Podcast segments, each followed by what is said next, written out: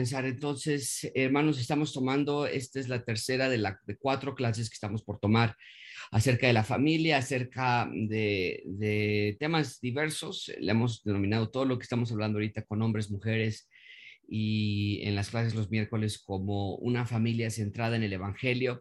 Y por los siguientes 40 minutos quisiera enfocarme en un tema muy importante que para nosotros es valiosísimo, que le he denominado yo prohibiciones familiares. Prohibiciones familiares. Y lo que vamos a hacer el día de hoy eh, no tengo como tal una pantalla que mostrarles, les voy a enseñar ahorita una pantalla que tengo yo aquí, pero en realidad, por favor, si tienen a su, alcance una Biblia, eh, tengo los versículos aquí en la pantalla, pero creo que no lo voy a poner porque me gusta verlos a todos. Así que ustedes busquen una Biblia que esté a su alcance y por favor ábrenla en el libro de Gálatas capítulo 5.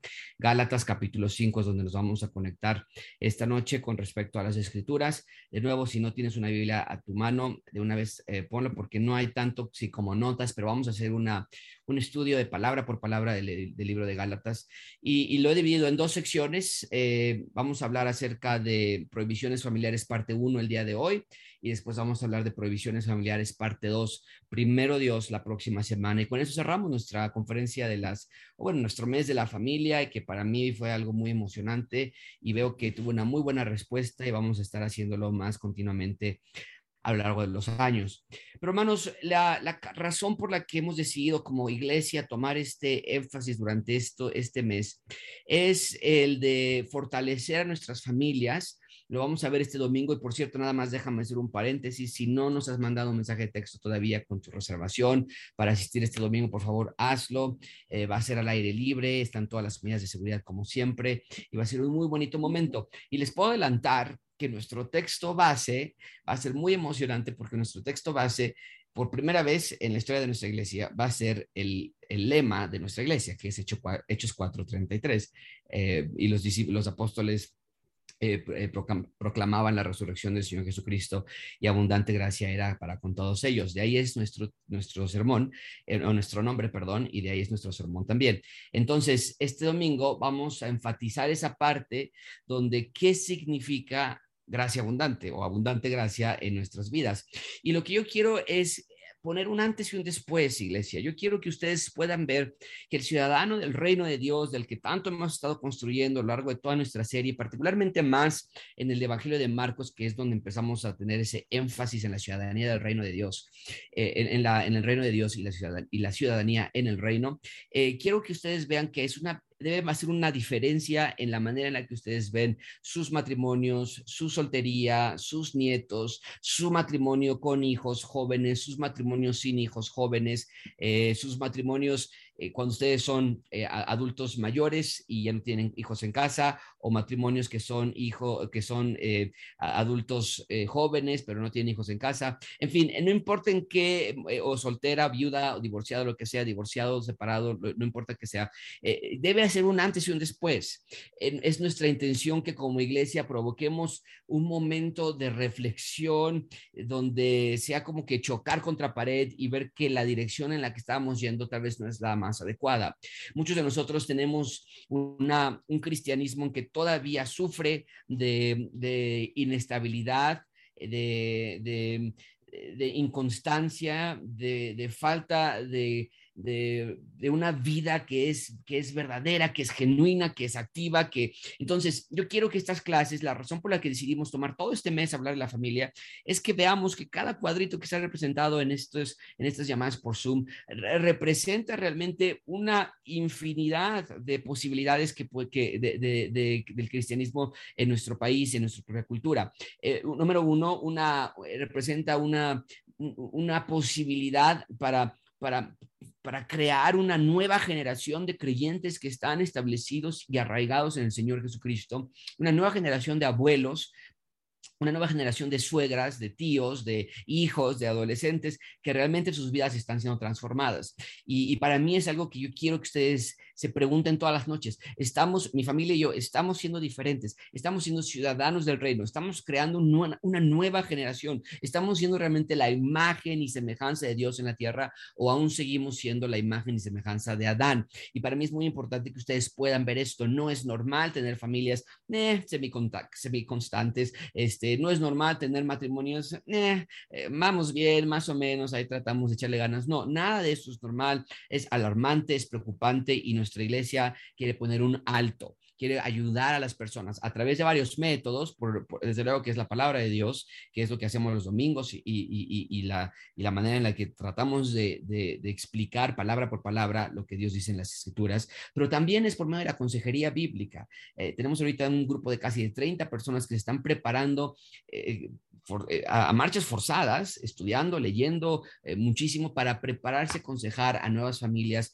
y que podamos crear una nueva, una nueva cultura no una cultura de iglesia. Eso es muy, muy importante que yo quiero que ustedes que, que quede claro. En Gracia Abundante no queremos una cultura de iglesia donde todos van vestidos con corbata y todos van vestidos con vestida, vestidos y, muy arregladitos y, y, y, salimos a la calle el, el, lunes y todo es igual. E, esa cultura es, es, es, es narcisista, hipócrita, mediocre. No, no queremos eso. Queremos una cultura que sea de lunes a sábado, donde las familias realmente están haciendo una diferencia en sus vidas. Y espero que esto sea parte de lo que ustedes van a estar aprendiendo durante este mes, que ya vamos a acabar, pero también es algo que vamos a ver este domingo, que es realmente el propósito de gracia abundante y va a estar una clase muy, muy hermosa. Pero bueno, hablando entonces acerca de nuestro tema, prohibiciones familiares, Déjame mostrarte mi pantalla muy rápidamente. Esto, vuelvo a, insistir, esto no es como tal eh, unas notas, pero quiero que vean la dirección que vamos a tomar. Hoy vamos a ver nada más un punto.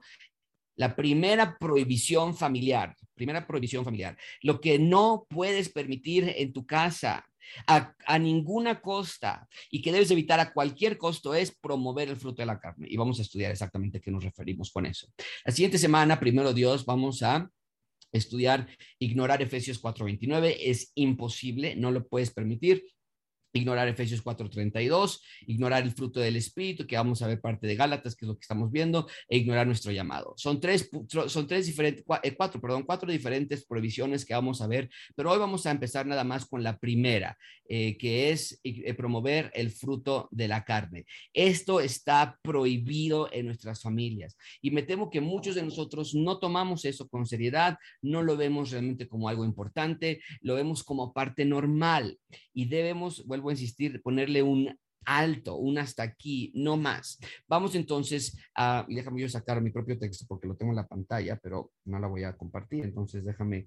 Pero mientras voy a pedir que algunos de ustedes, por favor, lo busquen y lo lean en voz alta como lo hicimos la semana pasada. Eh, y mientras yo lo encuentro, ustedes tenganlo listos ahí porque quiero que todos participemos. Pero dice la palabra de Dios, Gálatas capítulo 5, versículo 16. Dice la palabra de Dios, digo pues, andad en el espíritu y no satisfagáis los deseos de la carne. Amigos, a mí me parece que uno de los problemas más importantes es que estamos dando plena satisfacción a los deseos de la carne en nuestras familias. Ahora, eh, Pablo está hablando a los creyentes, desde luego, entendemos eso, Pablo está hablando a, a, individuos que están en la iglesia de Galacia, que, que, eran creyentes, eran hermanos, definitivamente estaban permitiendo esta clase de vida en ellos. Eh, para empezar, Gálatas es uno de los únicos libros que no tiene ningún tipo de alabanza de parte del apóstol Pablo, al contrario, todo es por qué están haciendo esto, por qué se han dejado engañar, por qué se han dejado, eh, han dejado el Evangelio. Eh, pero uno de los, de los aspectos que nosotros vemos en esta desviación como iglesia, la iglesia de Galacia, que se empezaron a desviar, que empezaron a dejar el Evangelio, nos dice aquí Pablo, es que estaban ellos dando rienda suelta a los deseos de la carne. Y para mí es muy importante que ustedes puedan ver el peligro tan brutal, tan mortal que existe en dejar a una familia que tiene deseos de la carne y que está eh, proveyendo para los deseos de la carne. El versículo 17, por favor, eh, en mi pantalla, no sé si me podrías ayudar, Iván, eh, si lo tienes ahí a la mano, si me podrías ayudar con, con ese versículo, versículo 17 nada más. Sí, porque, porque el deseo de la carne es contra el espíritu y el del espíritu es contra la carne y estos se oponen entre sí para que no hagáis lo que quisierais. Eh, muchísimas gracias, Iván. Eh, eh, amigos, como familias, y de nuevo, no importa si eres mamá soltera, o si tienes nietos nada más y todos los hijos están fuera de casa, o si aún no tienes hijos, lo que sea, no, no, importa. Lo que tú llamas hogar, ya sea una habitación, un cuartito que estás rentando, o ya estés con tus papás todavía viviendo con ellos, o donde quiera que estés, si tu esposo es creyente o no creyente, lo que yo necesito que ustedes vean es que en su casa hay una batalla campal entre el deseo del espíritu y el deseo de la carne. Y eso está bien, eso no es incorrecto, eso no es nada malo, eso es una batalla que tenemos que librar. Lo preocupante es que cuando como familias no vemos esa oposición, sino que vemos más bien una, una, una eh, opresión de parte de los deseos de la carne con los deseos del espíritu y nos gana y es la manera natural, de tal modo que esa sería más bien como lo anormal cuando los deseos del espíritu tratan de pelear contra los deseos de la carne. Lo anormal es cuando nosotros tenemos un deseo espiritual, lo anormal es cuando queremos hacer iglesia en casa, lo anormal es cuando queremos pedir perdón. Eh, eso, eso, e, eso es algo muy preocupante. Cuando ya en casa lo normativo es que los deseos de la carne estén en completa opresión en contra de los deseos del espíritu. Y Pablo nos dice, así no vive un creyente. Un creyente debe vivir entendiendo que debe vivir en una guerra, una guerra entre el espíritu, los deseos del espíritu y los deseos de la carne. Ahora, ¿cuáles son los deseos del espíritu? Bueno, lo vamos a ver eh, más explayadamente la próxima semana, primero Dios, cuando estudiemos el fruto del espíritu pero, cuando hablamos de andar en el espíritu es eso, es ser espirituales, no carnales, es buscar las cosas de arriba, no las de la tierra, es tener nuestras afecciones, nuestros deseos, nuestro cariño, nuestra prioridad en las cosas que Dios quiere que nosotros estemos buscando, ser ciudadanos del reino de Dios. De tal manera que entonces cuando existe algo así, no hay espacio para que tú digas, yo ya no puedo perdonar a mi esposo, yo ya no puedo perdonar a mi esposa, yo voy a dejar que mis hijos vean la televisión todo el tiempo, y no voy a tener una guía responsable con ellos. No puede existir eso porque, porque va a haber siempre una posición entre los deseos de la carne y no es que siempre vas a ganar a, los deseos de la carne, pero sí va a haber una oposición que está permanentemente puesta allí. Versículo 18, veanlo conmigo, dice, pero si sois guiados por el Espíritu, no estáis bajo la ley. Eh, y manifiestas son las obras de la carne, que son, número uno, adulterio. Número uno, adulterio. De nuevo, esta clase es hablando acerca de las prohibiciones familiares.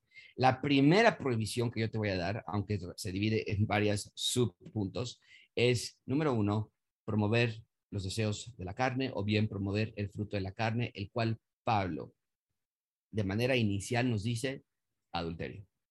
Y esto habla acerca de estar con una persona que no es tu cónyuge. Es físicamente, mentalmente, eh, directamente o indirectamente. Eh, eh, déjame explicar. El adulterio, amigos, es, y, la razón, en mi opinión, por la que Pablo pone este punto en primer lugar, es porque fue lo primero que Dios creó en cuanto a la sociedad humana, el matrimonio. Y el adulterio es tomar el matrimonio y destruirlo, deshacerlo, arremeter contra él, rebelarse contra ese plan.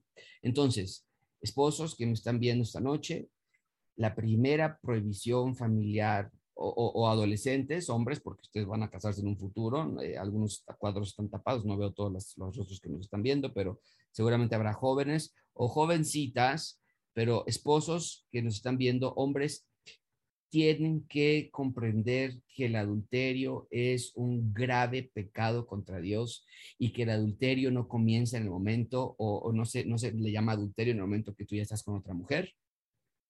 El adulterio es en el momento en que tú deseas estar con alguien más que no es con tu esposa. Y no estoy hablando ni siquiera de algo sexual todavía. Desde luego que el adulterio es la consumación en el acto sexual, pero eso no acaba allí, o más bien eso no empieza allí el adulterio, hay, personas que podremos decir, bueno, eh, engañé a mi esposa, pero no pasó nada, no, pasó nada. No, sí, sí pasó algo. Eh, tal vez a lo que te refieres es que no fuiste con ella a, a, a, su, a su, casa y tener relaciones, es lo que te estás refiriendo con ello, pero Dios no lo ve así. Dios ve el adulterio como un acto desafiante en el momento en que tú decides pensar en que tu esposa no es la mujer con la que debiste estar. Y esto es algo que nos debe dar temor, hombres, cada, mucha atención con esto que voy a decir.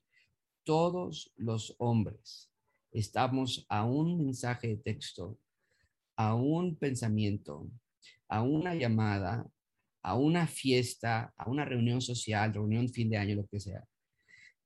Nada más así de cometer adulterio en contra de Dios, en primer lugar, y en contra de nuestras esposas. Ahora, esto también aplica a las esposas, pero ahorita vamos a hablar de eso. Pero esposos, no puedes decir, si tú dices, no, yo jamás voy a engañar a mi esposa, eso es el peor peligro que tú puedes hacer. Porque de nuevo, tal vez tú puedes decir, no, yo nunca voy a salir con otra mujer, pero en tu mente tú ya cometiste adulterio en múltiples ocasiones. Es lo que el Señor Jesucristo enseña en Mateo 5. que había los hombres de ese momento estaban muy enorgullecidos porque no cometían adulterio, pero dice el Señor Jesucristo, ¿de verdad no has visto una mujer con, con, ojos de lujuria? Porque eso ya es un adulterio, tú has cometido adulterio con ella. Entonces, eh, eh, hombres de gracia abundante, la, la prohibición familiar, eh, la, la, familia centrada en el Evangelio comienza con esta prohibición familiar, que es no mantengan en su corazón un espíritu adúltero. Ahora, muchísima atención con esto. Todos los hombres que estamos aquí somos adúlteros. Ese es el punto del Señor Jesucristo, ¿no es cierto? Todos los hombres hemos tenido pensamientos incorrectos. Entonces, lo que está enseñando Pablo aquí es no le des de comer. Es lo que está diciendo, no satisfagáis los deseos de la carne, no le des de comer a ese deseo, sino al contrario, aniquílalo. Cada vez que quiera salir esa semilla de lujuria, esa semilla de lascivia, esa semilla de, deseos carnales, elimina ese deseo por el bien de tu familia, desde luego por, obediencia al rey, por sumisión a él, por amor a él y por amor, pero por, tienes, tienes que poner a tu familia también en la mesa y decir, esto ya no es el hombre que yo debo ser. Esto es Josué, pero yo ya no soy Josué, yo ya soy una nueva criatura en Cristo. Y mujeres, la aplicación es la misma. El adulterio para las mujeres, el, la tasa de, adulterio de las mujeres es muchísimo menor que la de los hombres. Pero me temo que el problema que existe hoy día es idéntico al que existía en ese entonces. En ese entonces, en el tiempo del Señor Jesucristo, las mujeres se divorciaban de los hombres o, o los hombres se divorciaban de las mujeres por cualquier razón, ¿ok? Pero lo que hacían las mujeres era provocar el divorcio. Y entonces, eh, por ejemplo, eh, si la mujer corría en público era un acto de gran, vergüenza y el hombre divorciaba a su mujer. Entonces la mujer pensaba, ok, si yo no quiero estar con este hombre, lo que tengo que hacer es correr en público, me va a dejar. Y lo provocaba. Entonces, eh, eso, y, por qué? Porque quería estar con otro hombre, pero no existían las condiciones para la mujer para poder zafarse del matrimonio tan fácilmente como un hombre que puede decir, no, yo me quiero divorciar y se, y se deja. Bueno, hoy día yo veo cosas similares en donde tal vez tú no estás buscando un hombre, obviamente, no estás coqueteando con alguna otra persona, tal vez, o tal vez sí, ¿no? Y ahorita vamos a hablar también de este punto, pero sí estás provocando eh, un adulterio en tu, en tu, matrimonio al tú separarte de tu esposo, al, al no estar en comunicación con él, al ser grosera, al ser fría, eh, eh, lo, lo, he mencionado ya varias veces, no es el tema de esta noche, pero el punto de una relación matrimonial es por lo menos, por lo menos algo sano, a menos por, ocasiones obvias y demás, pero eh, un matrimonio sano debe tener relaciones por lo menos una vez por semana. Bueno, si la mujer está evitando que esto suceda, eh, vaya, estás provocando esta clase de pensamientos adúlteros porque tú dices, yo ya no quiero estar con este hombre. Y tal vez en tu mente tú digas, bueno, no quiero estar ni con este ni con cualquier otro, ya me cansé y nunca me vuelven a ver la cara. Pero el punto es que el mismo raíz de adulterio está todavía allí. Y muchísimo cuidado con eso. Una familia centrada en el Evangelio odia el adulterio, la esposa, el esposo y los hijos odian el adulterio. No quieren eso, no quieren eso. Hijos que están viendo esta noche por, por, la, por, por Zoom, pueden ustedes usar sus, sus bocas para decir, papá, no está bien esto, mamá, no está bien esto, la manera en que te dejas que te hable ese Señor no es correcta, no es lo que Dios quiere, la manera en que tú le hablas a las mujeres eh, afuera, papá, no es lo correcto, o sea, eh, todos debemos odiar el adulterio, no puede existir. Número dos, dice Pablo, eh, los deseos de la carne, perdón, las obras de la carne, versículo 19, es adulterio, pero también número dos, fornicación. la fornicación es relaciones fuera del matrimonio. Entonces, solteros que nos están escuchando, Em, es imposible tener una familia centrada en el Evangelio, ya sea que tu familia esté compuesta por tres, cuatro, diez o uno, tú solito, es, es imposible que tú seas centrado en el Evangelio si hay fornicación en tu vida. Em, la fornicación es, de nuevo, y, y, vean cómo Pablo comienza con estos, con estos pecados sexuales, para que te des cuenta que no ha cambiado Hoy nosotros pensamos, ay, nuestra sociedad está muy loca. La vela de Gálatas hace 2000, 2020 años estaban igual. El, el, hombre no cambia, no evoluciona como tal, los pecados continúan allí. Y Pablo le está diciendo a esta iglesia, había personas en la iglesia de Galacia que estaban sumergidos en, en fornicación. Y sería ingenuo para mí pensar que una iglesia del tamaño de la nuestra no hay también jóvenes eh, solteros que están eh, eh, entrelazados con el pecado de la fornicación. Y debe ser un momento en el que tú puedas ver, no hay futuro para mi vida, no hay no hay razón de, esperar una vida próspera en el Señor si hay fornicación en mi corazón. Esto es a través de la pornografía, esto es a través de la masturbación, esto es a través, desde luego, de las relaciones sexuales fuera del matrimonio. Entonces, es importante que ustedes puedan ver esta realidad. No es algo a la ligera. Tenemos que jóvenes eh, solteros poner nuestra pureza sexual por sobre todas las cosas, porque es lo que Pablo está diciendo iglesia, les dice a la iglesia de Galacia, iglesia Galacia, no van a poder regresar. Ustedes lean Gálatas. Gálatas abre el capítulo 1 diciendo, oigan, ¿qué les pasa? ¿Por qué se han alejado del Evangelio? Y estamos en el capítulo 5, lo que en esencia le está diciendo es, y no van a poder regresar al Evangelio a menos que cuiden su pureza sexual. Son adúlteros, son fornicarios. En tercer lugar, hay inmundicia. Esto habla de cualquier clase de suciedad. Iglesia, no podemos permitir que nuestras familias sean centros de inmundicia.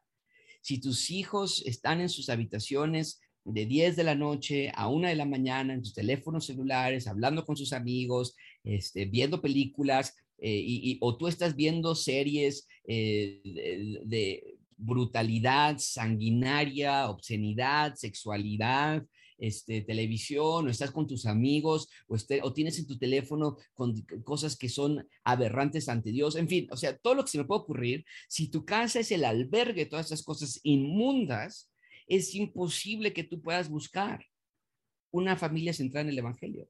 Es imposible. Vamos a verlo en, en la clase de, este domingo vamos a hablar de Hechos, Hechos 4.33, el siguiente domingo vamos a hablar acerca de Esdras y se encuentra con un un, cuerpo de Israel que, ha desobedecido a Dios. En 15, en 20 días sería entonces, vamos a hablar acerca de cómo tomaron pasos radicales para eliminar el pecado dentro del pueblo. Y yo creo que nosotros debemos ser igual.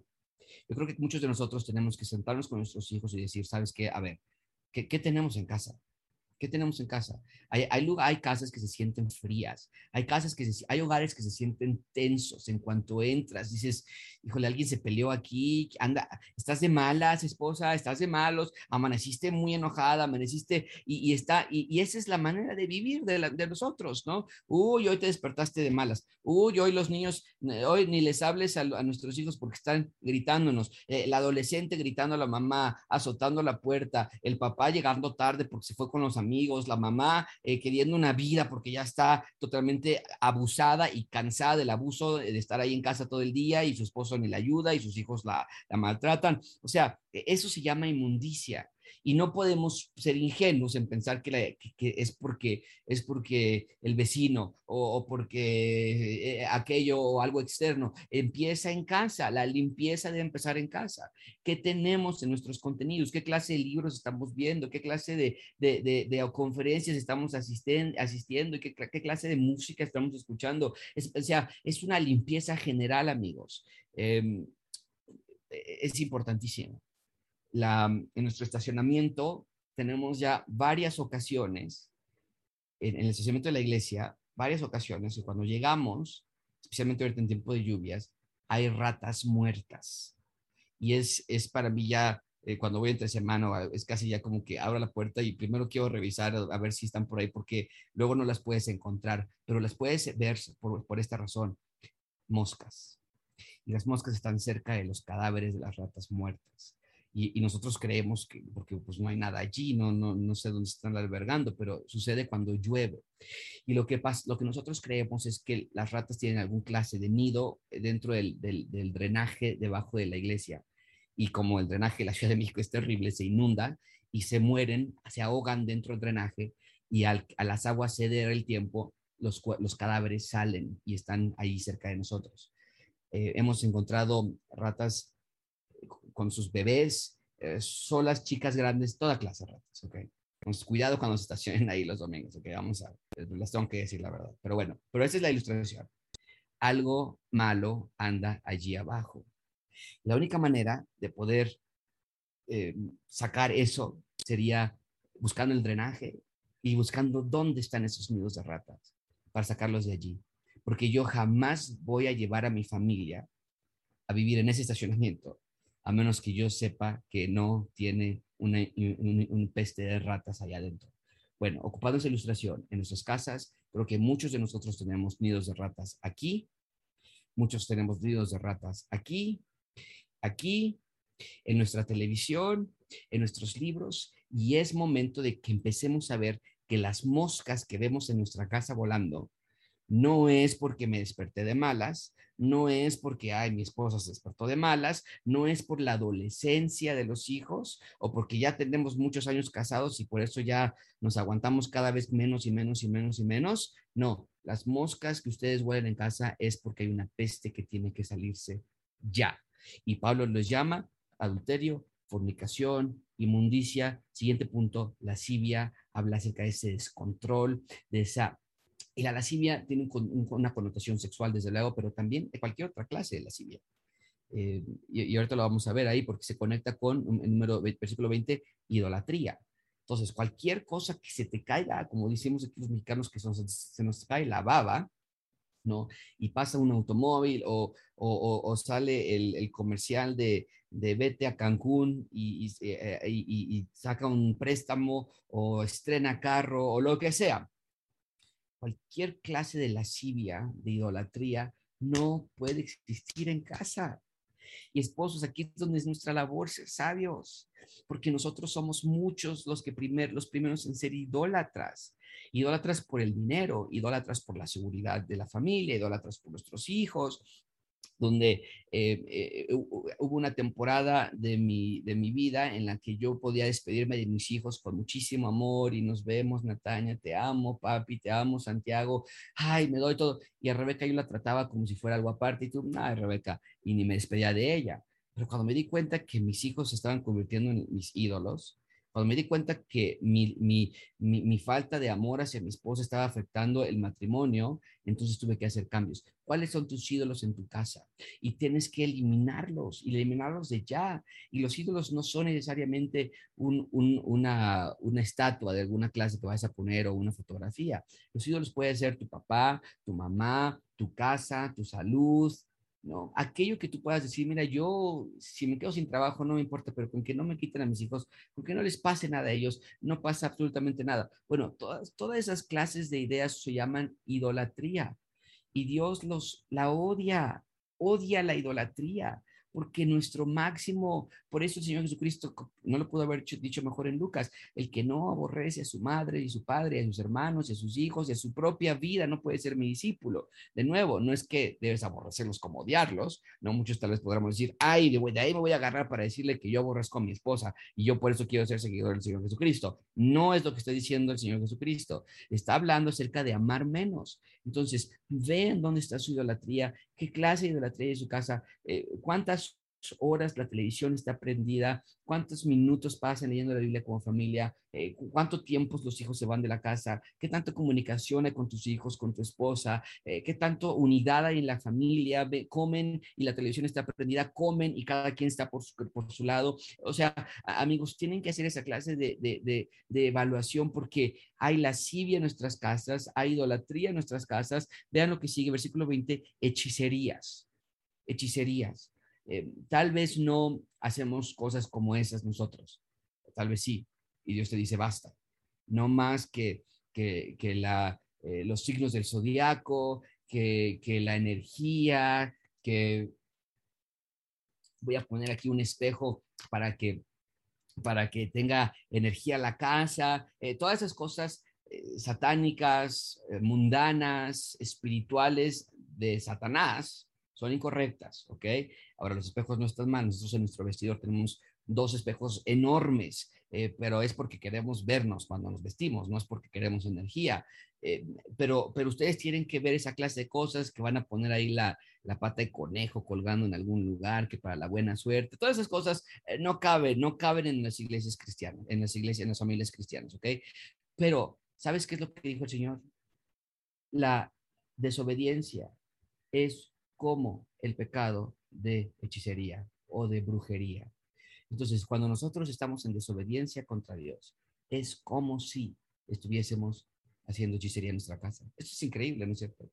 Em, nosotros podemos ver, por ejemplo, a un esposo que es duro con su esposa, a una esposa que es irrespetuoso con su esposo. Bueno, es como si estuviera un pecado de hechicería en tu casa. Que se están engañando entre sí, es como si estuviera hechicería en la casa. ¿Por qué? Porque estás intrometiéndote con lazos espirituales con los que no estás listo para ganar. Amigo, cuando tú, cuando tú estás en desobediencia contra Dios, estás diciendo, yo puedo solo. ¿Y cómo le fue a Pedro cuando le dijo eso al Señor Jesucristo? El Señor Jesucristo le advirtió, hay fuerzas cósmicas, satánicas, Pedro, que están pidiéndote y la única manera en que te vas a poder resistir, Pedro, es que ores y sé sobrio y vela para que puedas resistir la tentación. Dice Pedro, ay, Señor Jesucristo, por favor, soy Pedro, yo soy el líder. Ah, está de más, eso no pasa nada. ¿Qué pasa después? Andaba llorando ahí como loco porque dices que no, ¿por qué? ¿Por qué no le hice caso al Señor Jesucristo? Entonces, cuando tú abres puertas a Satanás, y sin, sin darte cuenta de lo que estás haciendo, ya sea por desobediencia, por hechicería, por idolatría, inmundicia, lo que sea, tú estás abriendo puertas a Satanás y, estás, es como si estuvieras diciendo, ah, éntrale, yo en cualquier momento te saco, yo en cualquier momento se acaba esto, yo en cualquier momento no hay problema. Y, no podemos. Por eso Pedro después dice, oigan, eh, una, un comentario eh, les quiero hacer. Eh, Dios resiste a los soberbios y da gracia a los humildes. Porque Pedro se da cuenta, yo era un soberbio que creía que lo podía hacer solo. Y les dice, ah, y también otra cosa, aguas, porque el adversario, Satanás, como león rugiente, anda buscando a quien devorar. Entonces, tenemos que tomar esas palabras de Pablo, de su desde Pedro, perdón, en su propia experiencia y ver que nuestras familias no podemos resistir solos. Prohibido en nuestra familia que haya pecado de idolatría, de hechicería, pero ve lo que sigue, dice versículo 20, enemistades enemistades. Wow. ¿Cuántos de nosotros estamos enemistados con nuestra mujer? Eh, tal vez con nuestra esposa o nuestros hijos. Tal vez vas a decir, no, no, no, ahorita no, ya, ya, ya se nos pasó. Y eso es lo que suele, solemos decir. Ayer, no, hombre, José, ayer nos dimos una enojada, pero mira, ya cada quien se durmió, yo me dormí en la sala, ella se durmió en la cama, este, eh, y ya en la mañana ya despertó bien y ya estamos bien. Bueno, no, no, no están bien. Algunos de ustedes llevan muchísimos años enemistados con su suegra. Y dices, no, ya mira, yo al inicio era mucha pelea, este, pero ya, ya estamos bien porque ya nunca la vemos. Ya le dije a mi esposa que yo jamás voy a parar ahí y yo ya, ya estamos bien, ya no hay ningún problema. No, eso se llama enemistad. Algunos de ustedes llevan muchísimo tiempo enemistados con sus hermanos, con sus papás, adolescentes que nos están viendo muchísimo tiempo enemistados con sus papás, donde tú lo ves, la ves, dices, oye, no aguanto, pero es que no aguanto cuando habla así. ¿Por qué dice eso en público? Qué vergüenza, ¿no? Mi mamá, qué oso, ya no hago la aguanto, mi papá, ¿qué le pasa? Mira, ¿y por qué no se hace ejercicio mi papá? Lo que sea, ¿ok? Estamos enemistados con ellos. Y dice Pablo, es imposible que tengas una vida cristocéntrica si estás dando de comer a tu monstruito porque sale el monstruo de la enemistad o sale el monstruo de la lascivia o el monstruo de la, de la, de la idolatría y tú le dices, ay, qué bueno que viniste, mira, tengo un pancito para ti para que vuelvas a crecer al ratito. Y estamos alimentando ese monstruo y estamos provocando familias y, después de ciertos años, porque esto es, lo, esto es lo cruel del pecado, amigos, no te das cuenta en el momento. Tú dices, nos peleamos ayer. No, no pasó nada. Es que ha sido seis meses bien duros, ¿verdad? Y hasta volteamos a ver a nuestra esposa, ¿verdad? ¿Verdad, Rebe, que, han sido seis meses muy duros? Ay, ya ni sé por qué peleábamos tanto. No, a ver, espérame. O sea, han sido meses en que estamos alimentando a nuestra carne a través de satisfacer los deseos de la carne. En este caso, enemistades. Bueno, seguimos un poco más rápido. Pleitos. Va de la mano. Enemistades, pleitos. Algunos de nosotros, amigos, somos expertos en pleitarnos No, hombre, si hasta no sabemos. Y, y, y, bueno, yo cuando me enojaba hace, hace muchísimo tiempo, yo ya no hago esto, ¿ok? Porque, y gracias a Dios, porque la, y Rebeca está por ahí, creo que se conectó y no me va a dejar mentir. Pero yo cuando, no, hombre, yo, ah, ¿sabes lo que yo hacía? Decía, ¿qué voy a hacer la próxima vez que me enoje? Porque empiezas a pensar en eso, ¿no? O sea, entonces, si ya aventé el refresco a la pared, pues ahora la próxima que me enoje, pues tengo que hacer algo diferente, porque pues ya no va a funcionar la próxima vez. Entonces, empiezas a te, te, vuelves experto. Eso es satisfacer a la carne, en este caso, a la, a la, a la parte de pleito. Y es, es como decir, es como decir que el triángulo es círculo. O sea, no, el, creyente no puede ser un creyente que esté en pleitos constantes, que seas conocido por pleitos.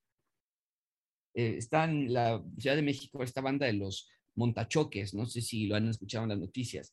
Y, la idea es que llega alguien enfrente de tu auto, se detiene abruptamente y pues tú no lo, no lo esperabas y pues le das le pegas, ¿no? Pero fue la culpa del de enfrente. Y lo que hacen es que se bajan seis, siete tipos a echarte pleitos y son pleitadores profesionales. Y, no, que mira esto, ¿cómo me dejaste? Y, entonces son como seis o siete de ellos, tú estás solito o generalmente con tu familia, lo que sea, y, lo que están haciendo es asaltarte, porque te van a decir, bueno, dame tu reloj y dame, ¿no? y te están asaltando y tú, y tú dices, no, si ya llévense, fue mi culpa, te pegué, ay, qué pena. Eh, eh, bueno, algunos de nosotros somos montachoques profesionales, ¿no? O sea, este, decimos, no, yo soy muy introvertido, yo soy muy tranquilito. Ah, sí, pero cuando alguien te toca a tus hijos, pero cuando alguien te hace algo, no, hombre, sale el monstruo del el pleito, de la enemistad que estaba dentro de ti.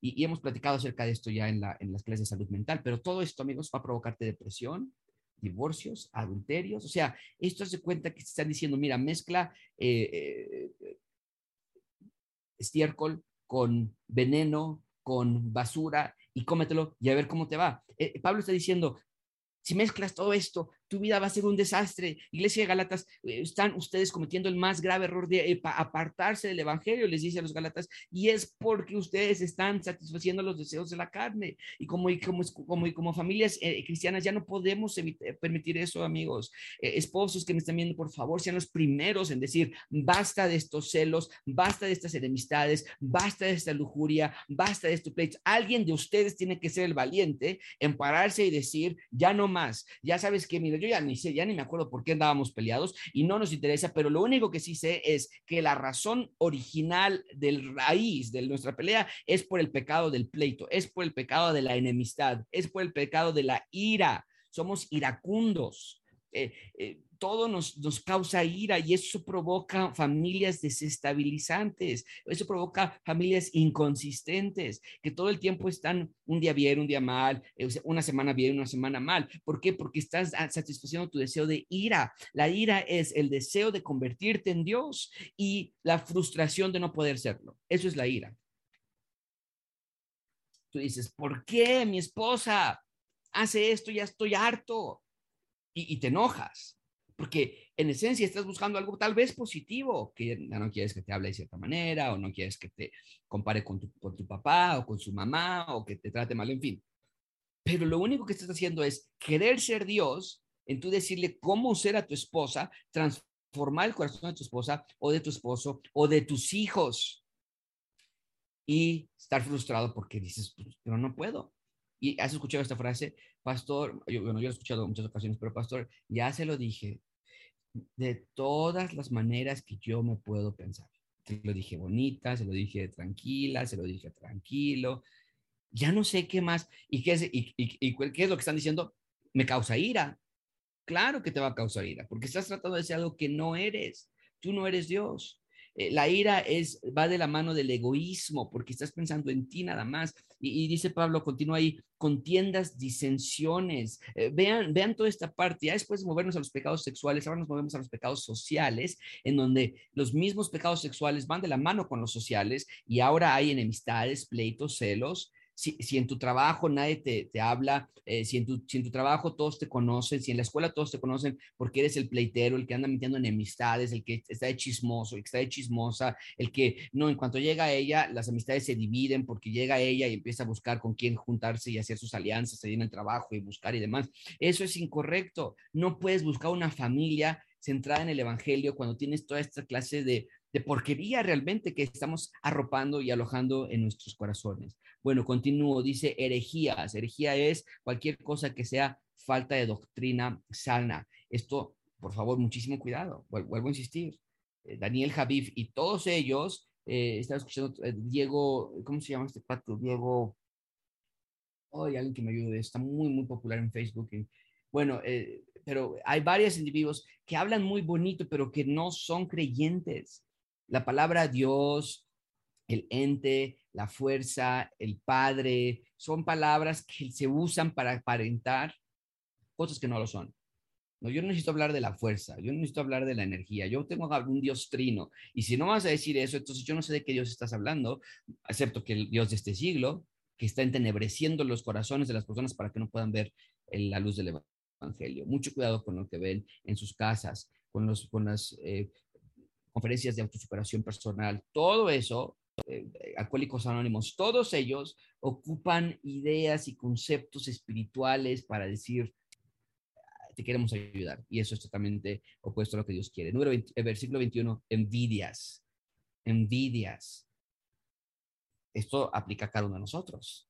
Tenemos, está prohibido la envidia en nuestras casas. No puede existir eso. Tenemos envidia porque el, el cuñado tiene un carro mejor que el nuestro. Tenemos envidia porque mi esposa está ganando más. Tengo envidia porque mi, porque mi esposo sí sale a trabajar y yo me tengo que quedar aquí y tengo que lavar la ropa y tengo que lavar los niños y nunca me agradece nada. Y, y yo, porque eso se llama envidia. Querer algo que no tienes o que alguien más tiene. Y tenemos que verlo como lo que son. No es posible eh, querer lo que otros tienen y al mismo tiempo querer lo que Dios ofrece. No podemos servir a dos señores, porque amarás a uno y odiarás al otro, odiarás a uno y amarás al otro. Entonces, muchísimo cuidado con esa parte, la envidia. Siguiente punto, versículo 21, homicidios, homicidios. Desde luego, está hablando acerca de lo que es realmente quitar la vida a alguien, pero ¿qué es lo que el Señor Jesucristo dijo? Cualquiera que se enoja contra su hermano es digno de juicio. ¿Qué quiere decir esto? Que cada vez que tú dices, ayer le grité a mi esposa, cada vez mamá que tú dices, es que me hicieron enojar los niños, para no decir, les grité y les insulté y les jalé de las greñas y, los, y les aventé lo primero que tenía en mis manos, estás asesinando a tus hijos, estás asesinando a tu pareja, estás asesinando a tu jefe cada vez que tú dices, me hizo enojar. Muchísimo cuidado con eso. Porque yo como padres no queremos ser culpables de asesinar a nuestros hijos. Entonces, mucho cuidado cuando veamos que cuando nuestro hijo se porta mal, mamás, papás, nuestra actitud es ira, porque acaba de decir Pablo que la ira es un pecado que no puede permitirse en nuestras vidas. Entonces, si tú te encuentras gritándole y, Sebastián, te dije que no agarres eso. Eh, el otro día, Sebastián, estábamos en, ¿dónde estábamos? Con, con alguien eh, y tomó Sebastián una, un vasito de, vidrio y lo accidentalmente lo dejó caer en la mesa de cristal y no se rompió, pero hizo mucho ruido. Ustedes saben cómo el ruido que se hace el cristal es muy agudo y demás. Y lo primero que Sebastián hace es que nos voltea a ver y dice, perdón, perdón, perdón, perdón, sin parar. Ok, me rompió el corazón porque decía, oye, tranquilo, no, no pasó nada, Seb, no, tranquilo, no pasó nada. Pero eso es lo que me llamó la atención. Si nuestros hijos llegan a saber que tú les gritas, que los insultas, que das toda tu, tu ira en contra de ellos, vacías toda tu frustración con ellos, lárgate de aquí, no te quiero ver, vete a tu cuarto, enciérrate allá, este, y, mira, no, no quisiera yo ilustrarlo con todo lo que se puede venir a la mente, pero es importante que tenemos que llamarles a las cosas por lo que son. Y esto incluye también a los esposos y esposas, desde luego, ¿no? Entonces, una cosa es, discutimos ayer mi esposa y yo, y otra cosa es, nos matamos entre los dos, cometimos homicidio en serie, ¿no? Porque aparte es cada semana o cada mes. Entonces, una cosa es tener un desacuerdo, y sabes qué, yo no estoy de acuerdo con esto, no, yo te dije que no, es que yo habíamos hablado de esto y mira, eh, eso es un desacuerdo y, y hay maneras de poder tratarse, pero ya otra cosa es que empiezas a gritarte y eres un bueno para nada, eres un inútil, groserías, mamás, papás que le gritan groserías a sus hijos, están ustedes matándolos, los están matando, no puede haber una, es que no cabe en la mente de una familia creyente que le grite groserías a su esposo, a su esposa o a sus hijos. No puedes hablar con groserías en tu casa cuando estás enojado, y mucho más cuando no estás enojado, pero cuando estás enojado, no puedes que hijo de la no sé qué, que te vas a no sé dónde. O sea, y, ya después, ¿qué dicen? Ay, vamos a hacer iglesia en casa ya mejor, como si iglesia en casa fuese la respuesta. Este, ya vamos a, leer un salmo. A ver. No, hay que ver que están dándole de comer a ese monstruo del homicidio y están matando en su casa y si fueran los forenses con esas lámparas ultravioleta encontrarían todas las manchas de sangre por todos lados porque se han asesinado en cada habitación que tienen en su casa. Entonces, muchísimo cuidado, mamás, mucho más, y, hablo más a las mamás porque están más tiempo con los hijos, pero en cómo tú tratas a tus hijos, ¿no? Este, empujones, no, es que no puede existir razón alguna sobre la tierra en que una madre puede, o un padre puede empujar a su hijo porque está enojado. Dar una cachetada, jalarle los cabellos, decirle que se largue de aquí, que se vaya, que, eh, que estoy harta de ti. Nada de eso cabe. Eso, vuelvo a insistir, son las moscas de las ratas que viven en nuestro corazón, que se llama en este caso homicidio.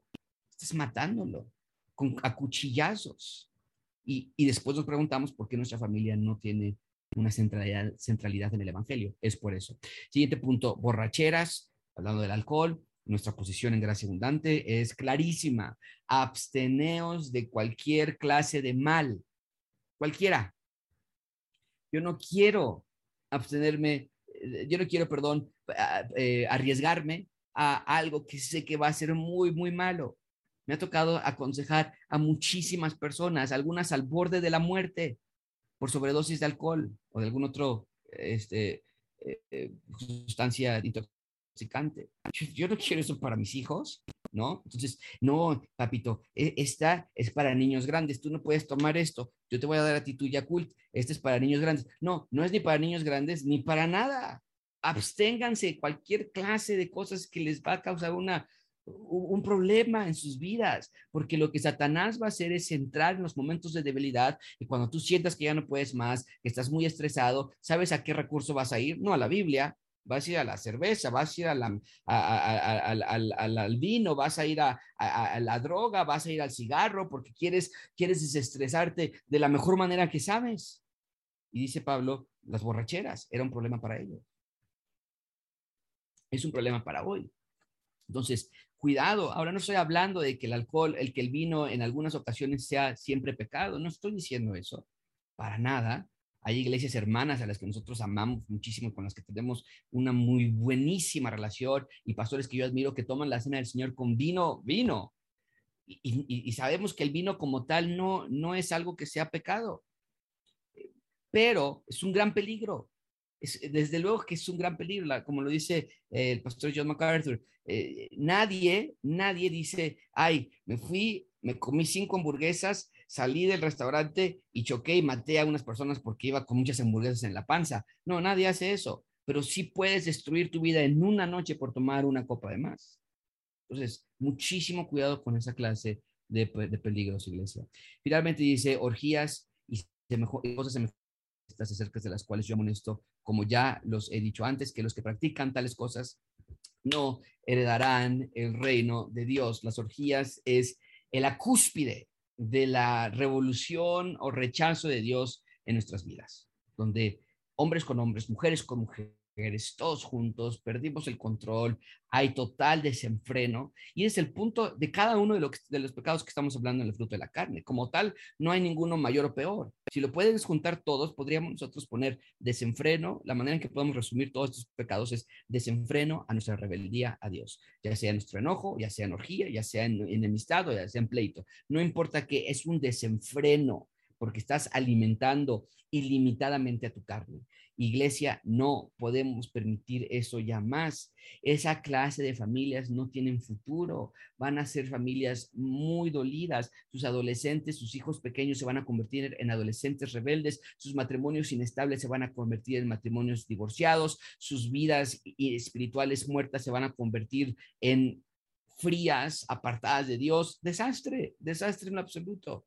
Y no queremos eso. Nosotros queremos que sean ustedes, que, que gracia abundante esté compuesta por ustedes como familias centradas en el Evangelio. Y la próxima semana vamos a estudiar la, la contraparte. Hoy vimos la parte negativa, la próxima semana vamos a ver la parte positiva como prohibiciones, ya se los mostré hace unos minutos, donde hay esperanza para nosotros, hay futuro para los creyentes. No nada más es oye, no me puedo enojar, no, no, hay toda una, una, una, puerta que se abre al tú cerrar esas puertas satánicas. Pero sí quiero ser muy en claro en esta parte. La primera prohibición de una familia centrada en el Evangelio es que ustedes estén ilimitadamente satisfaciendo los deseos de la carne. Y puede ser uno, dos, tres o todos al mismo tiempo.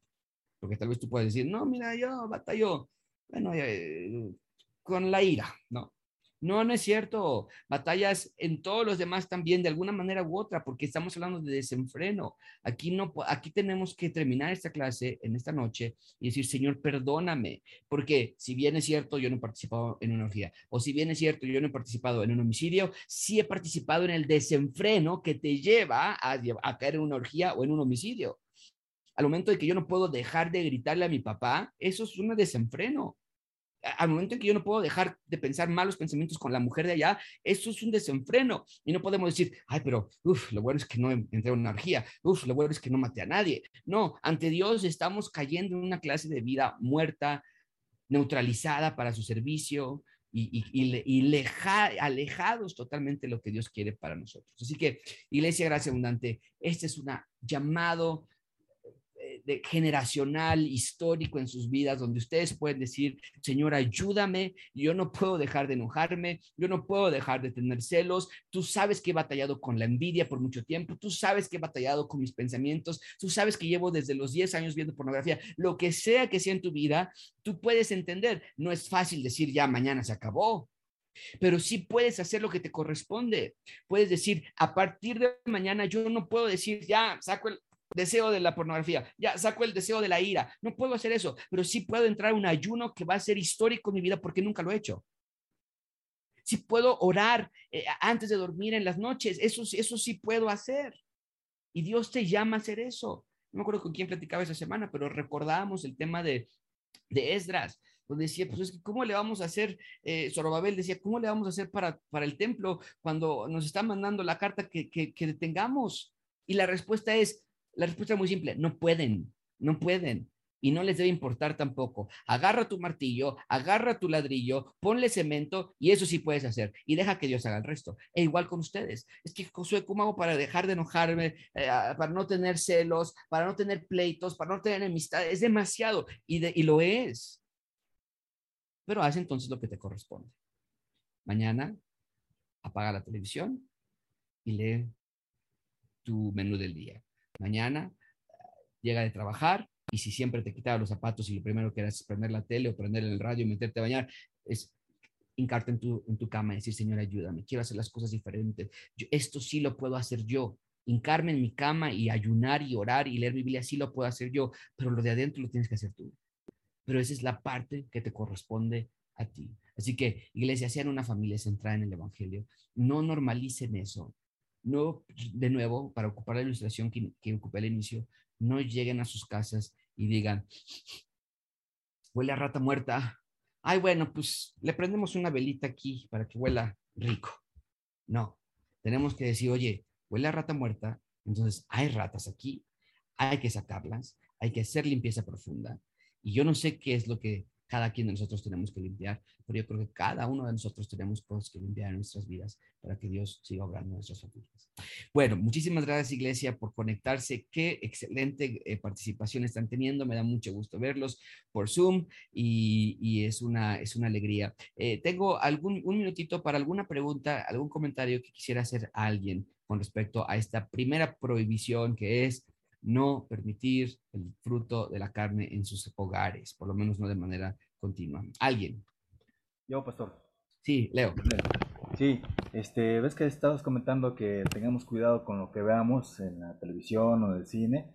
Y este, me he percatado de que algunas películas de Walt Disney, pues tú ves la película, este, el drama y todo eso, pero ya al final, este, que gana la guerra o, o X, al final de la película pues sale un hombre con hombre este, casi besándose o mujer con mujer besándose y pues piensa uno que es este es que es una película sana no pero pues ahorita que este tenemos a Aurorita pequeña pues sí este pues vamos a tratar de tener más cuidado no en ese aspecto no ya sé que la veamos primero y ya después este ver si realmente es sana para, para ella no porque va a surgir algunas ciertas preguntas no porque hombre con hombre o mujer con mujer no la otra es, este, por ejemplo, en, Navidad, ¿no? En diciembre, ¿no? De que, este, no sé sea mito o ya ves que, pues ponte el canzón rojo para que pues, te vaya bien en el amor, ¿no?